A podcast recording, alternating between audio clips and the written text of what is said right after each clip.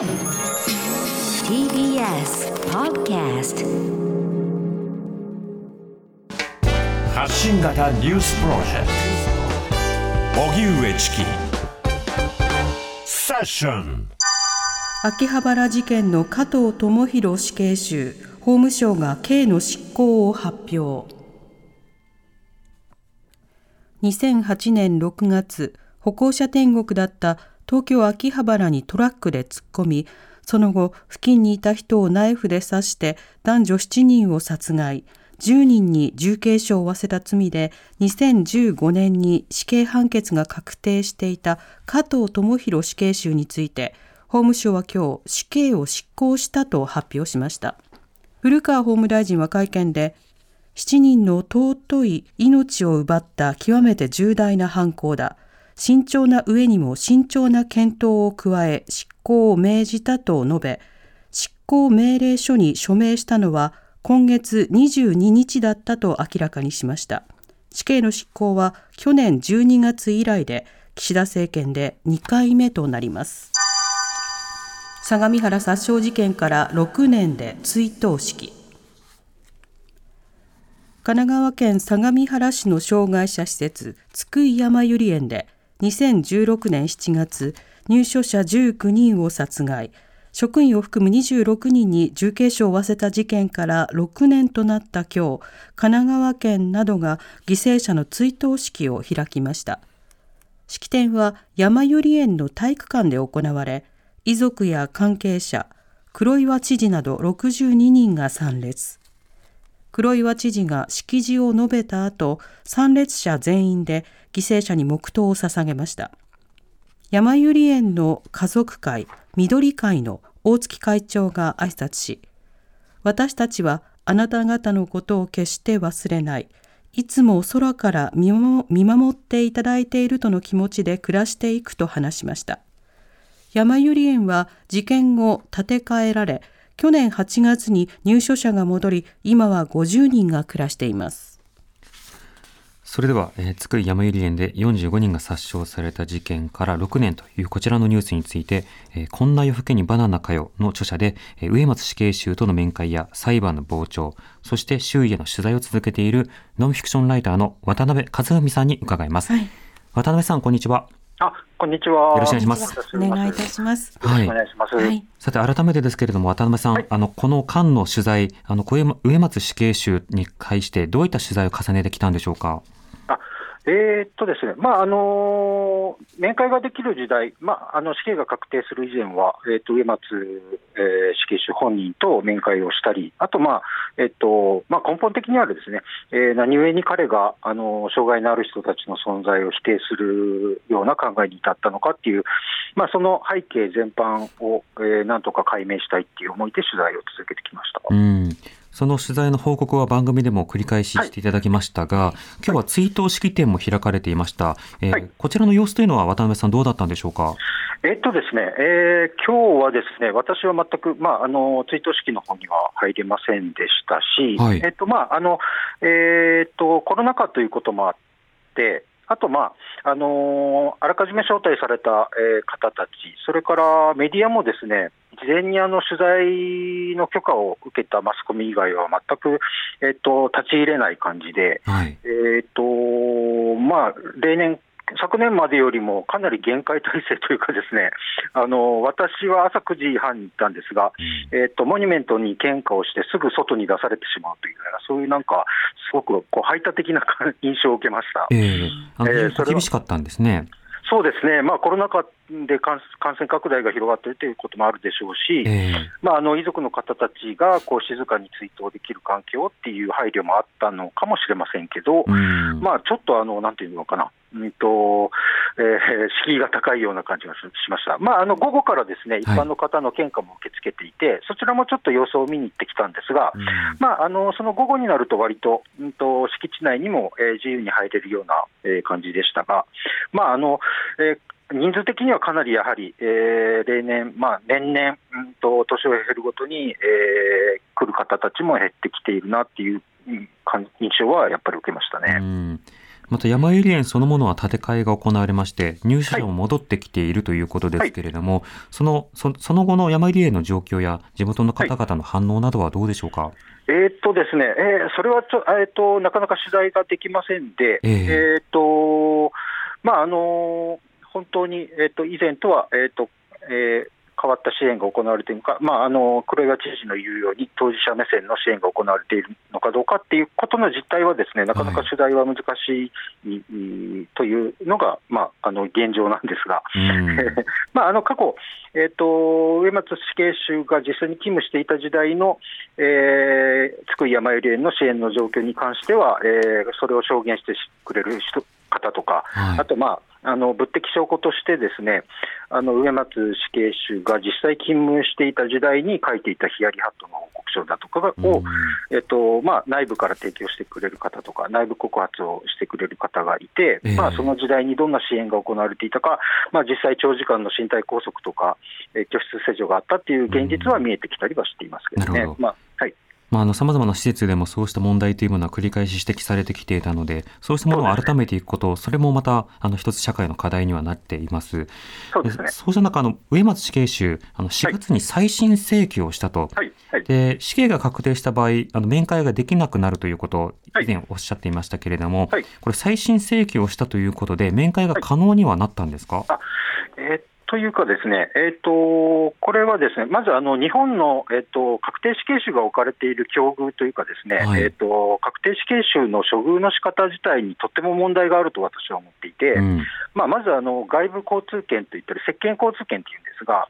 あの死刑が確定すると、ですね、えー、と家族以外の面会というのが一切まあ遮断されるという形で、はい、えー、確定死刑囚の、えー、肉声というのが外部に一切漏れないと。うんそれでですね、うんとまあ、よく日本の死刑制度は密航主義、まあ、秘密主義ですね、密航主義というふうによく形容されますが、まあ今日私も驚いたわけですけど、えー、加藤死刑囚が突然、えー、死刑が執行されたというふうに報道されて、はい、秋葉原事件の方の、はい、そうですね。加藤智弘死刑囚ですね、何故にその今日、えー、彼が、えー、執行されたのか、どういう基準で選ばれたのかということが外部に一切その報じられないですね。はいでえっとまあ、死刑が確定すると、とにかくそういうふうに接見交通権が、えー、一切認められずに、えー、ひたすらこう独居房にですね、えーと、閉じ込められて、まあ、ある意味、その抗菌症とよく言ったりしますが、うん、抗菌反応とも言いますが、まあ、心を病んでいくわけですね。それで、えっと、そんな中で、えっとまあ、あの実はあのそうなんていうのかな、えーと、そういうこともちゃんとルールとして定められているわけではなかったり、えーとまあ、例えば特別面会許可願いといって、植松の場合も、えーと、5人ですね、まあ、例えば、えー、彼が、うん、と会いたい人を5人、特別面会許可願いということで会えるっていうことで、えー、許可を出してるんですが、その人たちとの面会も、えーと、この2年間、全く一切認められず、うん、えーと、弁護士との面会も認められないと、でそれがなぜ認められないのかっていうことに関しても、拘置所の裁量というか、ですねいわばルールなきブラックボックスの中で、ですね、えーと、面会が認められたり、認められなかったりするって。このまあ確定死刑囚の置かれている日本の境遇っていうのが、やはり問題があるのではないか、えー、これはあの例えば裁判が終了した後に、まあ、私が月間作るというところに、先ほど言ったような、えっとまあ、上松が働いていた時代に支援の問題があったんじゃないかっていう事実がですね、分かったことに関しても、上松本人にそれを確かめる術がないわけですね。はいはい。えー、これはやはり、うんと、社会にとっても損失というか、これだけの事件、大きな事件をが起きたわけですから、うん、えー、何故に起きたのかっていうことを、えー、死刑が確定した後も確かめられるっていうことは、社会にとってもやはり大きな、意味があることですし、うん、えーと、要するに犯罪を生んだ社会の背景の側は何も変わらないまま、ただ、えー、と確定死刑囚を閉じ込めておいて、それである日突然死刑を執行すると。えー、そのまあ日本の死刑制度の在り方、えー、確定死刑囚の処遇の在り方っていうのは、死刑の、まあ、死刑制度の是非以前にですね、えー、これはあの国際的にもちょっと問題があると思うんですね。そこを、まあ、ね、えっと、上松はやはり不満に思っているだろうし、唯一、うん、再審請求をするというのがですね、そういう境遇に対する確定死刑囚が異議申し立てをする手段でもあるということですね。上松はだからそそれをやったというところが、えー、強いと思います。ええこれ、再審請求をして、まあ、その後ということですと、はい。はい、ということは、あの取材というのはどうなっていくんでしょうか？えっとですね、まあ、幸いのことに、あの6月15日に、えっと、弁護士の方と、それと私と、あとあの作るという月刊誌の篠田編集長と3人で行って、で私と篠田さんは面会認められなかったんですが、うん、上松が再審請求をしたことで、弁護人の方、弁護士の方が面会ができることになりまして、はい、で上松の再審請求の代理人ということに、えっと、正式になりましたので、うん、今後はその弁護士を通じて、えっと、上松の肉声というか、えっと、今、彼は何を考えているのかっていうことが、はい、まあ、あの以前よりは、えっと、伝わるようになったと。いう点は大きいかなと思っています。なるほど、はい、ちなみにあのたまたまそこにあの別のテレビ局の記者が居合わせていたと聞きましたけれども。はい、はい、そうなんです。はい。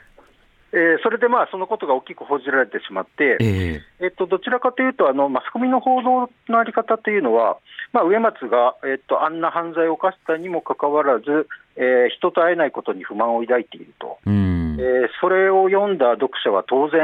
あんな犯罪を犯しておいて何を言ってんだと。何を勝手なことを言ってんだと、はい、まあ、そういう世論が割と多かったと思うんですね。うんうん、ただ、えっと、先ほど言ったように考えるべきことなのは、果たして確定死刑囚、日本の確定死刑囚のそういう境遇のあり方ですね、えー、外部と一切の、えー、接見交通権を認めないと、でそれがあの何かルールで決まっているわけではなくて、えー、あくまで拘置所の裁量というか、ですね弁護士との面会さえも認めたり認めなかったりすると。はい。もっとあのちゃんと、えー、ルールを決めて、えー、それで、えっと、限られた人でも構わないので、うん、えー、条件付きでも構わないので、えっと、確定死刑囚がどのような、えっと、心境の変化があるのかっていうのをちゃんと、えっと、社会の側が、えっと、なんていうのかな、えー、把握できるようにしておくっていうのは、それはとても意味のあることだと私は思う。そうですね、はいはい、人権上の問題もさることながら、検証可能性という点においても重要ですよね。はい、そうです。うん、あのなぜ本当にあのこの事件が起こったのか、はい、で裁判というのはやはりあの裁判ですので、その責任能力の問題というのがやはり大きいですので、うん、えっと、そういう部分にやはり、えっと、偏りがちというか、その裁判で、えっと、審議されたことっていうのは、そういう部分が大きかったんですが、えー、えっと、やはりそこで解明されない部分っていうのは、まだまだたくさんあるわけですから。うんえーとまあ、そうですね、新たに分かったことを、えー、やはりその犯罪を犯した党に、えー、死刑囚とも、やはり言葉のやり取りというか、彼の肉声を聞くっていう大切な機会をですね、はい、えーと、どうにか作るっていうことは、とても意味のあることだと私は思っています。うんあの死刑制度そのものの問題と死刑制度にまつわるさまざまな問題、その2つありましたが、はい、あの不透明性という点でいうと、今日秋葉原無差別殺傷事件の加藤死刑囚、その死刑執行ということになりました。で、はい、先ほど渡辺さんも触れていただいたように、はい、まあ、なぜこのタイミングでこのような仕方なのかというようなことなどが、まあ、これ、検証できないわけですよね、私たちにとっては。なぜ今日行われたのか、えー、わざわざこの7月26日、えー、相模原障害殺傷事件が起きたこの日にぶつけてきたのかもしれない、まあ、そういう推測しかないわけですよね。えー、ななぜ加藤加藤死刑囚がこの、うん、彼が選ばれたのかということです。うん。それこそ場合によっては、まあ、政治、権力を持っている側が、まあ、何かに注目を集めるとか、何かから注目をそらすとか、はい、あるいはそういったようなことをすることによって、人々の、はい、まあなんだろう、議論のあり方というものを相当コントロールできるという、まあ、強力な力にもなりますので、そ、ね、この透明性がないことについては、やはり疑問を抱かざるを得ないですね。そうですね、少なくともルールをしっかり決めてほしいですよね。はい、はいはいさて、上松死刑囚、その再審請求というのは、これからどう進んでいくんでしょうか？えっとまああのー、再審が認められるということは難しいかと思います、その、はい、まあ、新しい事実が、えー、出てきたわけでもなく、先ほど言ったように、まあ、上松死刑囚自体、えー、裁判をもう一度やりたいという思いがどこまではっきりしているのか、それはまあこれから、えっと、弁護士を通じてですね、えっと明らかになってくると思いますが、あまりそこは重きを置いていないと思うんですね。だから、あのまあ、再審請求は棄却されるだろうとは思います、遅かれ早かれされるだろうとは思いますが、まあ、あの先ほど言ったように、えっと、彼と面会する道が開けたということで、えっとうんとそうですね、あの事件を起こした、えー、植松死刑囚がどういう心境で今いるのかということですね、はい、そういうことが少しでも彼の肉声が明らかになればなと私は思っています。わ、うん、かりました、渡辺さん、ありがとうございました。はい、はい、ありがとうございました。はい、ノンフィクションライターの渡辺和文さんにお話を伺いました。TBS ラディオ発信型ニュースプロジェクト。セッション